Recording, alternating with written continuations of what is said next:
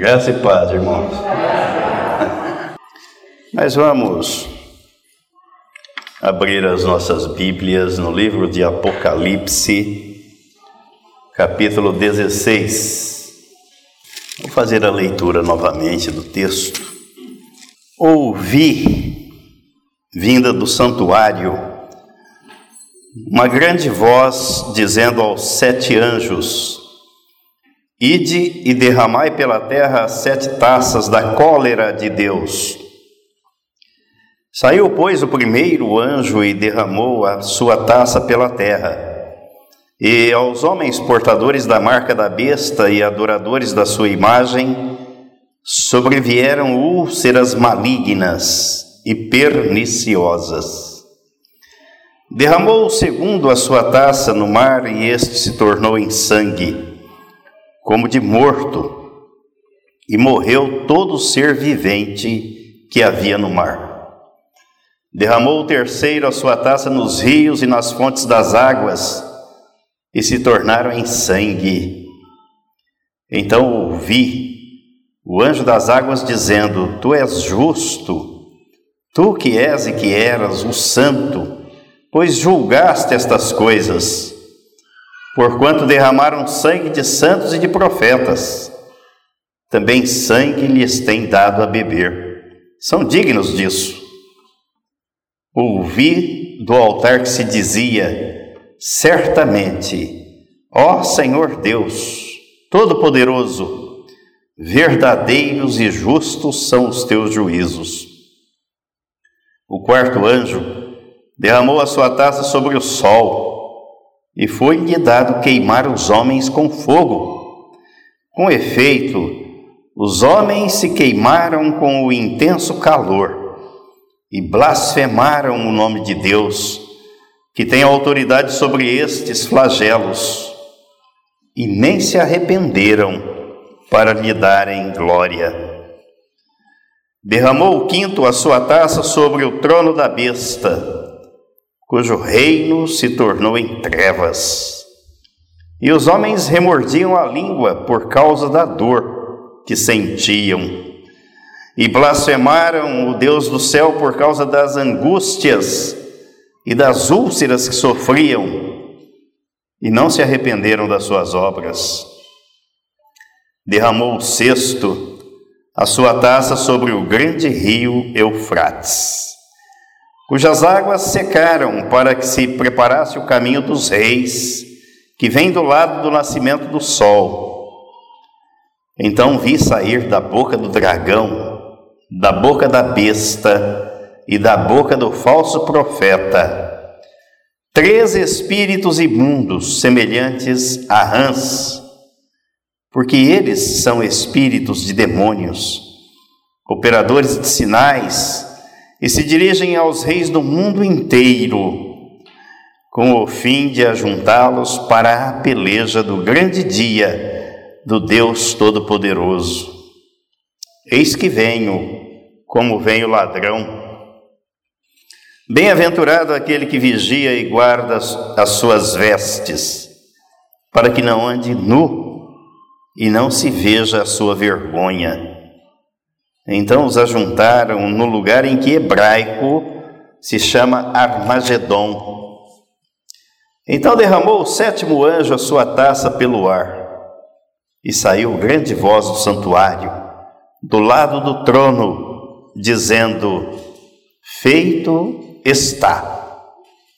E sobrevieram relâmpagos, vozes e trovões. E ocorreu grande terremoto, como nunca houve igual, desde que há gente sobre a terra. Tal foi o terremoto, forte e grande. E a grande cidade se dividiu em três partes. E caíram as cidades das nações. E lembrou-se Deus da grande Babilônia, para dar-lhe o cálice do vinho do furor da sua ira Todas as ilhas fugiram e os montes não foram achados. Também desabou do céu sobre os homens grande saraivada, com pedras que pesavam cerca de um talento, e por causa do flagelo da chuva de pedras, os homens blasfemaram de Deus, porquanto seu flagelo era sobremodo grande.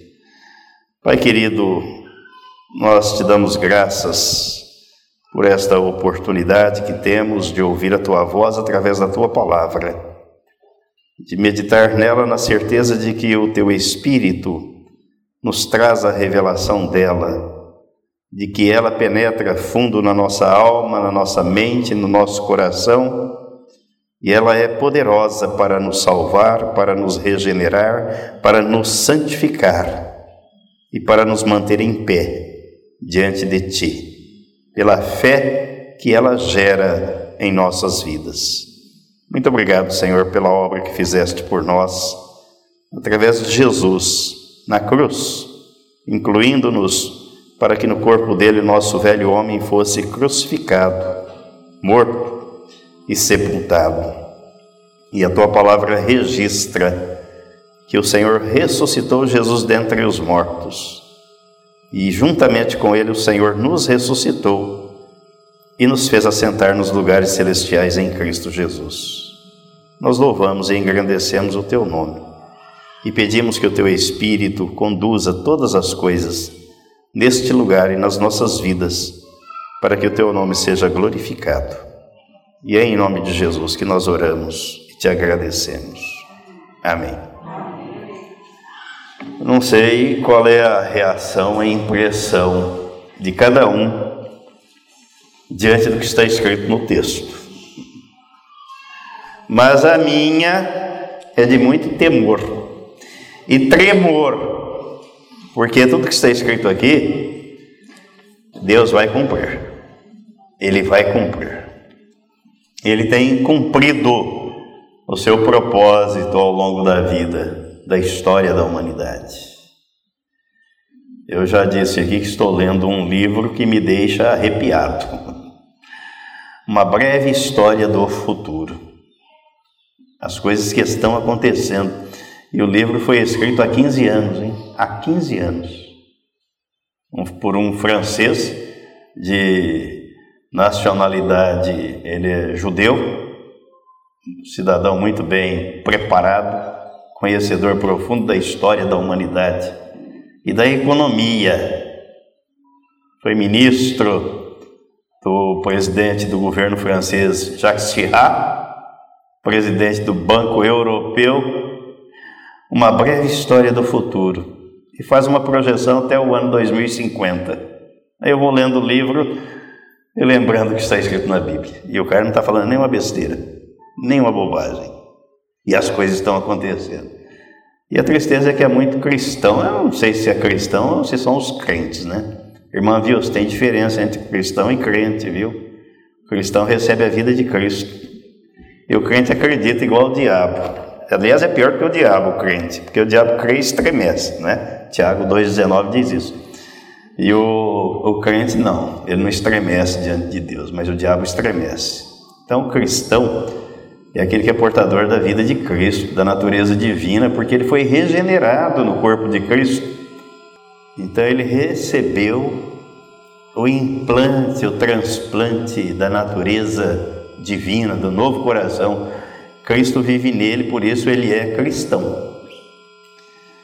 Mas o, a projeção até o ano 2050, nesse livro, coisas que estamos vendo assim, ó, escancaradas no nosso dia. E há muita gente temente a Deus, então vou mudar, nem cristão e nem crente. Muita gente que diz ser temente a Deus dormindo, não acreditando, não levando a sério. Aí eu vejo um texto como esse, se não fosse para levar a sério, se não fosse verdade, não estaria aqui. Deus não teria permitido. Mas Ele está anunciando aqui o seu juízo sobre o mundo ímpio. E eu gosto sempre de ver, de observar essa diferença que a Bíblia faz. Quando ela diz aqui no versículo 2, 2, né, Apocalipse 16, ó, Saiu, pois, o primeiro anjo e derramou a sua taça pela terra, e aos homens portadores da marca da besta e os adoradores da sua imagem. Sobrevieram úlceras malignas e perniciosas. Ele diz aqui que os, os homens selados pelo Espírito Santo. Ele não diz aqui que aqueles que foram regenerados pela palavra de Deus. Ele diz que são aqueles que receberam a marca. E tomem cuidado, hein? Eu já falei de uma palavrinha aqui que é, é nova até certo ponto, pelo menos para mim, que eu sou muito ignorante nessas coisas, mas eu aprendi muito a hora que eu descobri essa palavra e fui investigar o que é que ela significa, o potencial daquilo que se pretende e que se está fazendo. Nanotecnologia. Escrevam aí, escrevam aí, nanotecnologia, o que ela é capaz, o que é que se pretende com isso? Em nome da tecnologia, da segurança, da ciência, da saúde, ah, procurem. Não sejamos desavisados, incautos, ignorantes nessa questão. Eu me lembro de um professor na faculdade, as primeiras lições de direito civil, e ele dizia assim: o homem é tão inteligente, mas tão inteligente, que ele não cria nada. Ele dá nomes novos para doenças antigas. É novo. Aí você fala, nossa, que coisa nova. Não é nada, você vai ver, já existia, mudaram o nome. Mudaram o nome. É. E assim caminha a humanidade. Mas o que é que o apóstolo Paulo diz? Que em matéria espiritual nós não podemos ser ignorantes. Não podemos. Nós devemos estar atentos, porque em jogo está o destino da alma. O destino da alma. O planeta é atacado, ou o ataque ao planeta. É o que está aqui nesse capítulo 16. Nada vai escapar do ataque. O primeiro flagelo não é mais uma advertência. As trombetas foram e são advertências. A abertura dos selos também. Mas os flagelos, as taças da ira de Deus, aqui não se trata mais de advertência. A todos aqueles que não têm o selo de Deus, recebem o selo da besta. Não duvidem, não duvidem se o selo da besta vier com o nome de vacina. Não duvidem, porque a nanotecnologia tem dentre as suas seus objetivos essa pretensão introduzir caracteres no seu organismo para modificar a sua, a sua molécula, a estrutura molecular do DNA. Não duvidem. O diabo é sutil, é sutil. Sutilmente ele enganou Eva no jardim do Éden. Sutilmente ele continua a enganar a humanidade. E sutilmente tudo virá em nome da saúde pública em nome do controle, em nome do bem da coletividade, ó, entre aspas. Para o casal do Jardim do Éden, ele não disse que levaria a humanidade para o inferno. Ele não disse isso. E ele não vai dizer hoje que por trás de tudo que estamos vendo, vivendo, acontecendo, ele vai arrastar a humanidade para o lago de fogo não vai dizer isso. Ele vai dizer, como eu vi uma pedagoga ontem, estava ouvindo o rádio lá, e ela festejando de alegria porque ela conseguiu tomar a vacina. Ah, olha isso, eu estava ansiosa, agora estou muito feliz porque isso é o bem para a humanidade, é a nossa salvação. Pois é, é o que a gente escuta, é pedagoga, hein? Mas é o que está na cabeça das pessoas, e até no nosso meio, na cabeça de muitos. Salvação está na vacina, está na ciência. A minha está em Cristo, no sangue de Cristo que me purificou do pior dos vírus, que é o pecado. Quer dizer, os outros são mais fracos. Não há meio termo. Jesus diz que quem não é por ele é contra ele. Não há neutralidade na relação com Deus. No tempo do fim, preste atenção, no tempo do fim, religião não será algo nominal. Ah, eu sou dessa, daquela, daquela outra. Todo mundo terá que declarar lealdade a Cristo ou ao anticristo. Um dos dois, não, há, não haverá opção, escolha. Até na hora que eu estava meditando, eu lembrei daquilo que a gente ouve, às vezes, filmes, aquelas coisas. Senhores, façam a sua escolha. Por Cristo ou pelo anticristo? Não há meio termo. E pagarão com a própria vida ou com a liberdade e restrições de direito como já está ocorrendo? Já está ocorrendo. Uma palavra bacana também introduzida, eu vi nesse livro e a gente está vendo: autovigilância. Podemos dizer controle. E percebam como a sutileza do império das trevas é terrível e jogar as pessoas umas contra as outras umas contra as outras.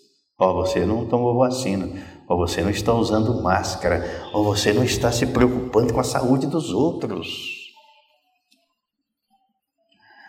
As próprias pessoas denunciando o vizinho. Ontem eu fui visitar o pastor Ivote ele estava me contando o vizinho dele lá que, para sustentar a família, começou a fazer assados né, em casa, carne, essas coisas em casa, para vender. Né? Afinal de contas, precisa sobreviver, né? não dá para ficar em casa sem ter contra-cheque na, na conta bancária, né? Você tem que se virar para ganhar o pãozinho. E, foi, e a vizinhança lá fez um, um motim, um levante contra ele, um abaixo assinado, para denunciá-lo à vigilância sanitária, que ele estava fazendo as coisas em casa sem autorização, sem poder fazer. Aí que foi lá na porta da casa dele, do pastor Irode, a senhora assina? Ele falou, eu não, ele precisa trabalhar, ele precisa comer, ele precisa tratar da família. Como é que eu vou assinar, concordar com uma coisa dessa? Percebam como é que é a astúcia do inimigo, autovigilância. É, eu vi. É, na, é, foi a primeira decisão né, da Justiça do Trabalho em relação à matéria, viu?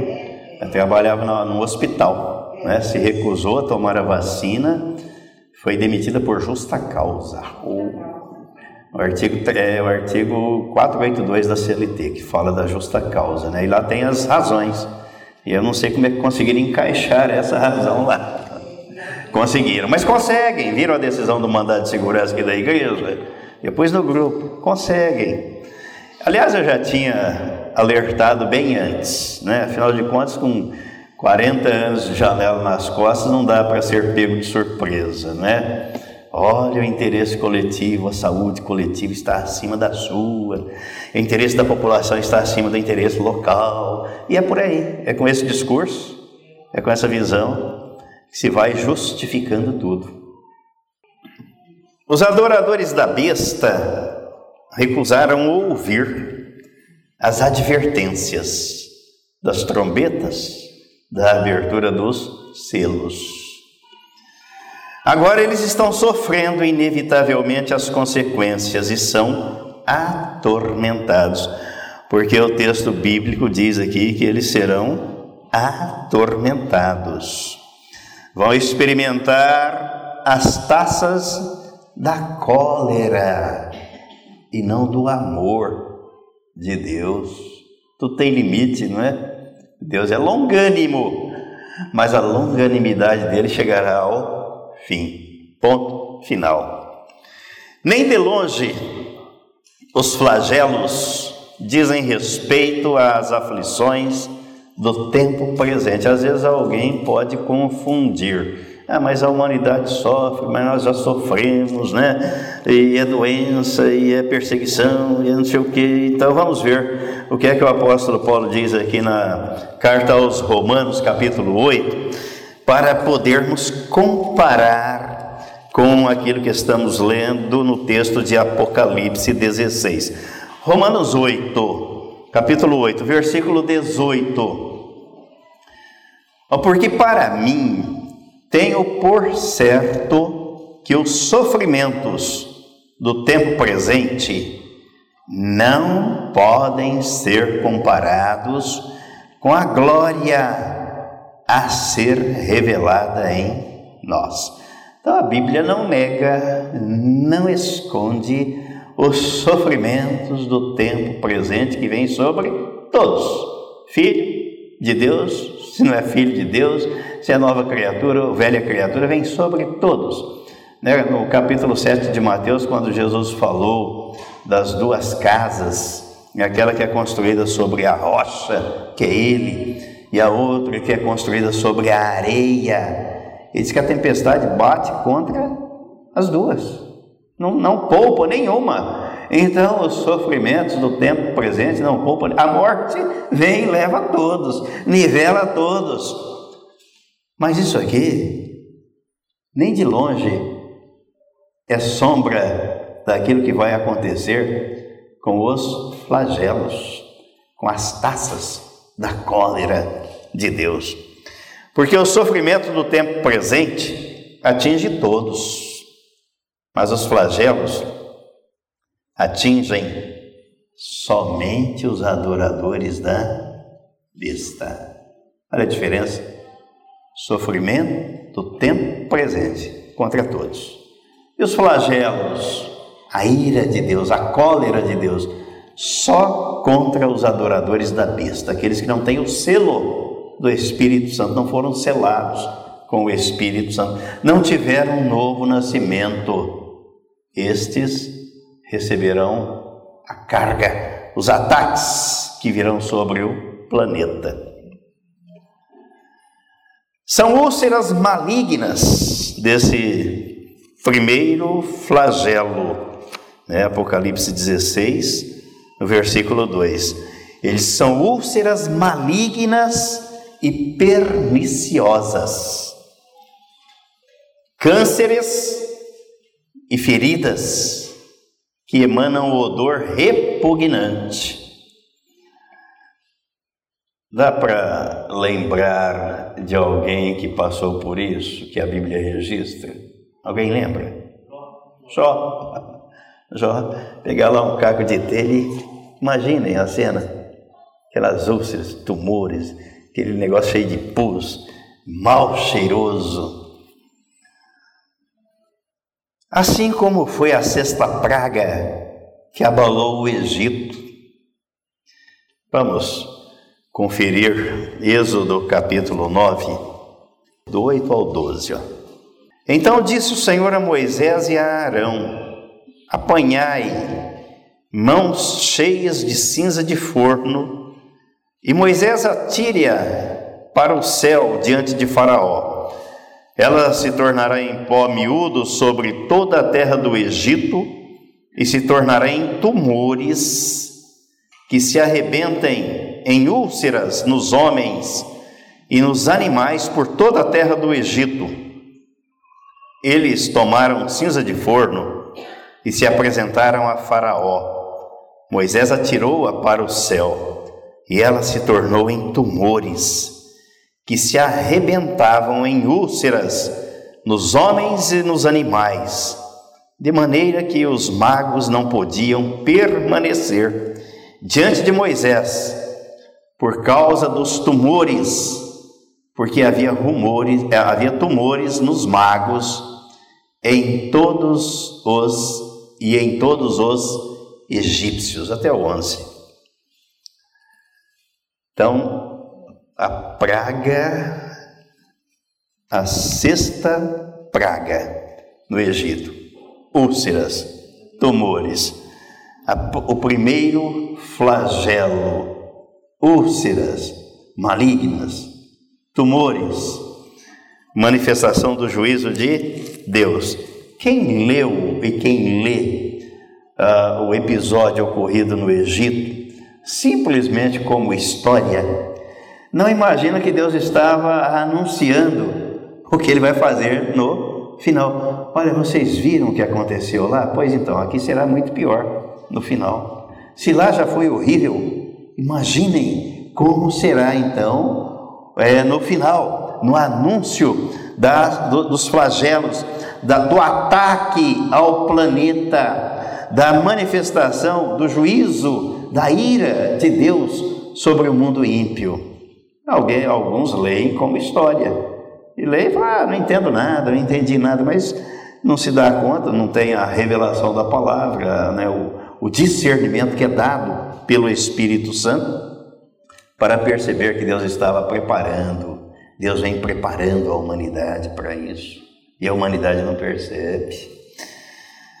A coerência lógica divina na comparação dos textos de Apocalipse 16, 2, porque diz que aqui a, o flagelo, a ira de Deus, a cólera de Deus é contra os adoradores da besta, não é contra os cristãos. Vamos ver lá, voltar em Apoca... Eh, Êxodo 9, Êxodo capítulo 9, versículo 4, para vermos a coerência, como esse Deus é um Deus coerente. 9, versículo 4. Êxodo, capítulo 9, versículo 4. E o Senhor fará distinção entre os rebanhos de Israel e o rebanho do Egito, para que nada morra de tudo o que pertence aos filhos de Israel. Ah, isso é um bálsamo, é refrigério para a alma, para o coração quem é que me guarda? Eu não estou no mesmo barco, navegando no mesmo modelo do mundo. Não engrosso a, a fileira daqueles que zombam, que não acreditam, que não levam Deus a sério, que não temem a Deus. Não. Eu fiquei lembrando daquilo que nós meditamos na terça-feira né? Êxodo 30 e 33, Êxodo 33, quando Moisés disse a Deus, aqui no vers, a partir do versículo 14, né, o diálogo entre Deus e Moisés, quer dizer, Deus falava face a face, como nos fala hoje face a face pela palavra, porque ele é espírito. E aqui a partir do versículo 14 de Êxodo 33, ó, respondeu-lhe: A minha presença irá contigo e eu te darei descanso. Então lhe disse Moisés: Se a tua presença não vai comigo, não nos faça subir deste lugar. Pois como se há de saber que achamos graça aos teus olhos, eu e o teu povo? Agora aqui, ó. Não é, porventura, em andares conosco, de maneira que somos separados, eu e o teu povo, de todos os povos da terra.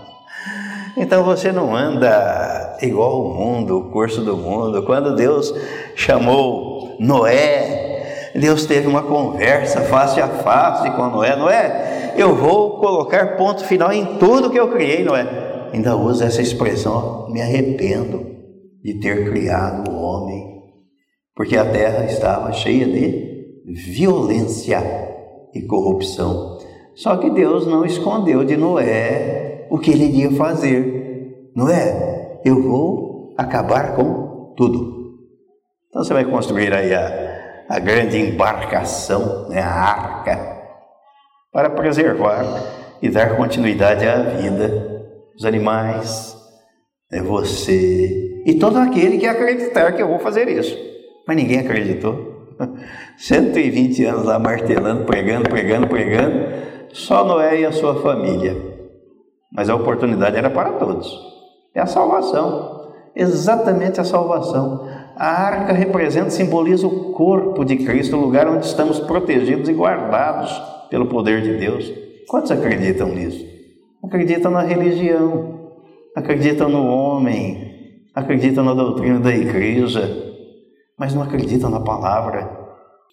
Mas o fato não é novo, né? Ele vem lá do jardim do Éden. Vamos ver aí em Gênesis capítulo 3.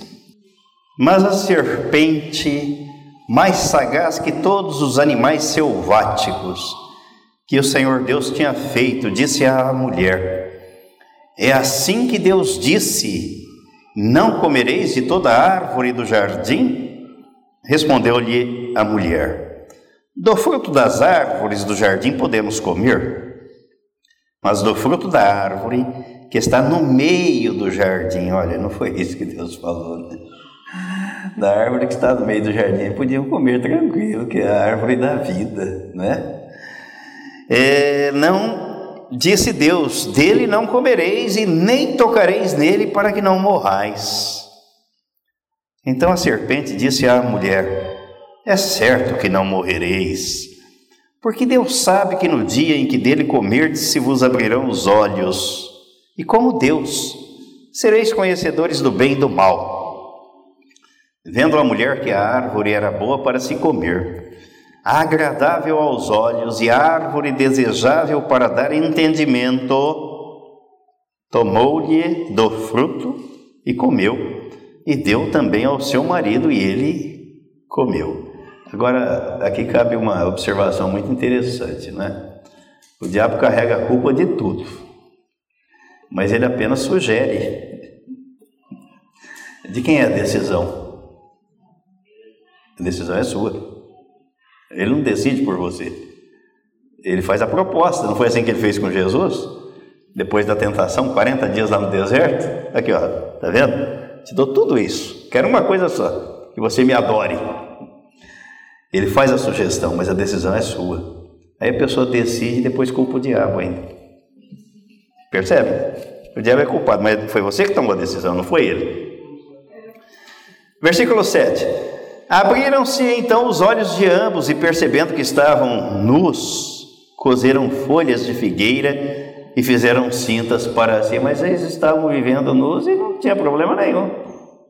Agora, olha aqui o conhecimento do bem e do mal.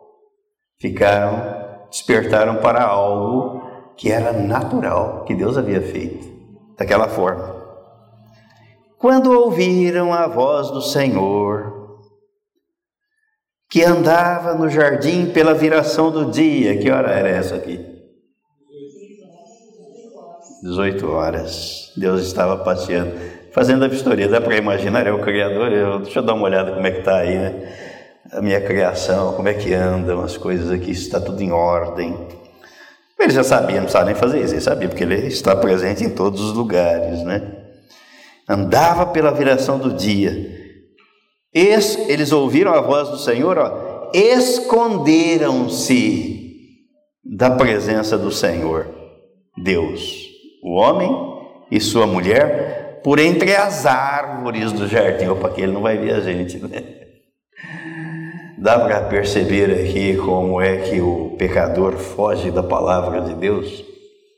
Ele não quer saber, porque a palavra dele é luz traz à tona aquilo que a gente é e a pessoa não quer se deixar revelar, saber, mostrar e nem saber o que ela é.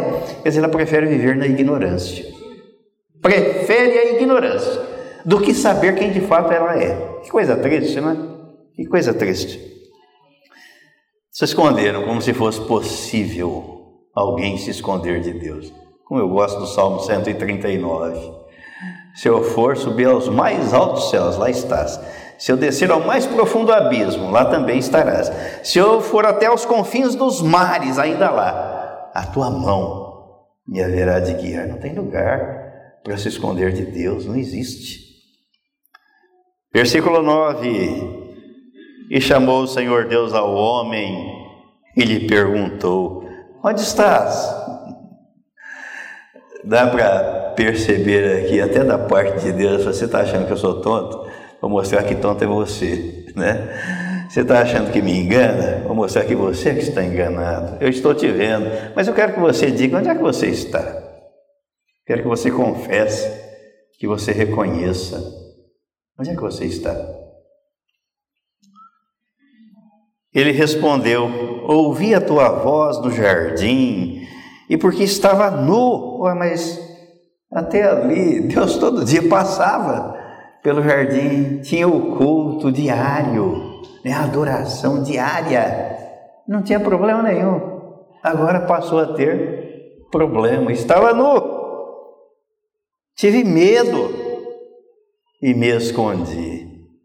Olha como é a ação do diabo levar as pessoas a, a terem esse sentimento, essa visão em relação a Deus. E cai nisso, né? Aí culpam Deus. Deus é culpado de tudo. Ele é culpado de tudo. Pô, já vi isso, já ouvi isso. Já ouvi. É, eu não pedi para nascer. Né? Eu não pedi para nascer. Se, é, é, se Deus fosse tão bom, não deixava as pessoas sofrendo assim. Eu já ouvi isso das pessoas. É, tá aqui, tá na sequência aqui, ó, vamos lá. É aí que eu quero chegar. Tive medo e me escondi. Perguntou-lhe Deus: Quem te fez saber que estavas nu?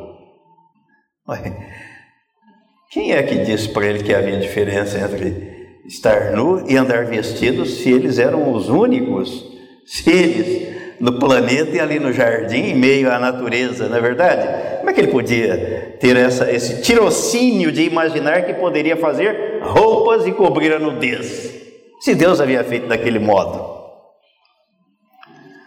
Perguntou-lhe Deus: Quem te fez saber que estavas nu? Comeste da árvore de que te ordenei que não comesses? Então disse o homem, Deus já sabia que ele tinha feito tudo isso, né? Que a confissão dele, queria ver se ele ia reconhecer a besteira que ele tinha feito, mas ele não reconheceu não. Ó. Então disse o homem, então vamos lá, a primeira transferência de culpa, o bode expiatório aqui. Vamos lá, vamos transferir a culpa para alguém. Eu fiz, mas eu não assumo. Alguém é culpado pelo que eu fiz. Eu tomei a decisão, mas alguém vai responder pela minha decisão. Se não achar ninguém, o diabo é o culpado. É o que vai acontecer aqui, não é? Ó, a mulher que me deste por esposa, ela me deu da árvore e eu comi. Então, se o senhor não tivesse me dado a mulher, não teria acontecido esse problema aqui. Quer dizer, o senhor é culpado, o senhor me deu a mulher, tá certo? É o senhor que é responsável por ter me dado a mulher e ela me induziu a comer da árvore. Mas eu não tenho nada com isso. Eu não sou culpado. Eu não tenho responsabilidade nenhuma. Disse o Senhor Deus à mulher. Então vamos lá, Eva, vamos ver o que, que aconteceu. Aí vem cá, Eva, já que o problema não é dele, né? Vamos ver o que, que você. Como é que você se justifica, Eva? Justifica a sua atitude. Disse o Senhor à mulher: O que é isso que fizeste? Respondeu a mulher: A serpente me enganou. E eu comi. O diabo é culpado. Não sou eu, nem o Adão. É o diabo que é culpado. Então o Senhor Deus disse à serpente: Visto que isso fizeste, maldita és entre todos os animais domésticos e o és entre todos os animais selváticos rastejarás sobre o teu ventre e comerás pó todos os dias da tua vida. E aí Deus anuncia o Evangelho. O estrago foi feito? Foi. Aqui a solução, versículo 15. Porém, inimizade entre ti e a mulher, entre a tua descendência e o seu descendente, o descendente da mulher único Jesus, não tem outro, que os outros são descendentes do homem e da mulher, mas descendente da mulher é só Jesus, gerado pelo Espírito Santo. Esse te ferirá a cabeça e tu lhe ferirás o calcanhar. Aí depois vem as consequências daquilo que eles fizeram e que está aí na raça humana até hoje, né? Pagando a fatura da conta do pecado. Por isso que Jesus foi à cruz para nos libertar deste mal. O diabo plantou O diabo colocou isso no seio da humanidade, levou o casal a duvidar do que Deus tinha falado.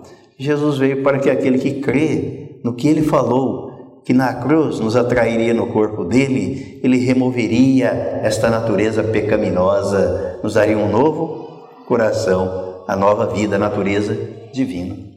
O diabo fez, Jesus desfez.